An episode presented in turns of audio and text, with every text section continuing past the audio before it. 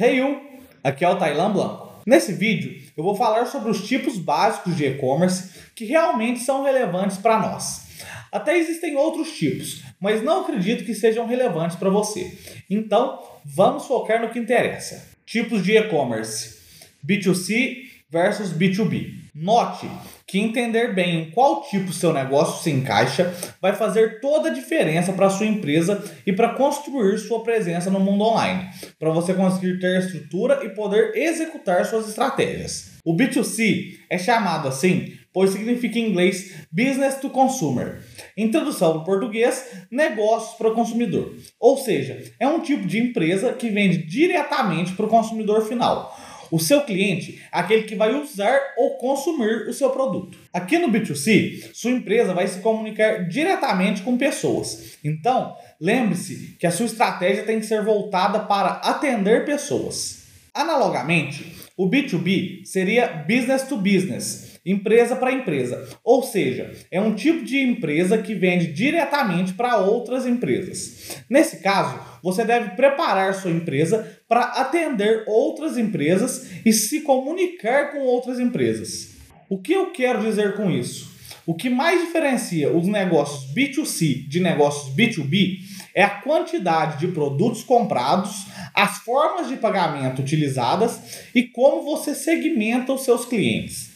Então, se o seu intuito é vender diretamente para o consumidor final, você precisa ter em mente que a sua comunicação precisa ser mais direcionada para o consumidor final. As suas plataformas precisam estar mais direcionadas para o consumidor final. Os seus canais de venda precisam estar mais direcionados para o consumidor final. Para ilustrar melhor, eu vou usar um exemplo de uma empresa que é uma distribuidora que vende roupas para outras empresas, que são os lojistas no caso.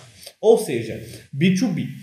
Essa distribuidora precisa ter uma plataforma que consiga, primeiramente, aceitar pedidos de clientes com o CNPJ. Essa distribuidora também precisa conseguir receber pedidos de grandes quantidades de produtos ou de vários produtos diferentes, aplicando regras diferentes de preços para diferentes portes de pedidos e diferentes tipos de clientes.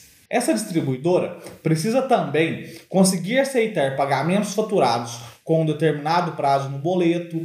Pode ser que seja necessário uma análise de crédito, é, porque normalmente o lojista não vai comprar altos volumes no cartão de crédito, né? A comunicação com o cliente dessa distribuidora é totalmente diferente, pois ela precisa se comunicar com uma outra empresa e não com o cliente pessoa física. Normalmente, essa comunicação de empresa para empresa utiliza mais a razão do que a emoção. Já no caso de uma empresa B2C, podemos usar nesse mesmo exemplo o lojista, aquele que tem uma loja que vende para consumidores finais. Então, esse lojista vai vender para uma pessoa que vai usar aquela roupa. Essa pessoa vai fazer um cadastro na sua plataforma de venda com um CPF e não com o CNPJ. Essa pessoa não conhece muitas informações sobre o produto, diferentemente do lojista, que na maioria das vezes já sabe qual produto ele quer comprar. Então, você vai precisar mostrar para essa pessoa quais são as qualidades do seu produto, a garantia, as especificações. Essa pessoa provavelmente vai fazer a compra no cartão de crédito ou no boleto à vista ou no cartão de débito e não uma compra faturada. A comunicação com essa pessoa também é diferente, pois você está se comunicando com uma pessoa normal e não com uma empresa. Normalmente, a comunicação com uma pessoa é mais utilizando a emoção do que a razão. Alguns casos podem até mesmo serem híbridos, mas o que é relevante para você é entender quais são as diferenças e quais são os pontos que você realmente vai precisar.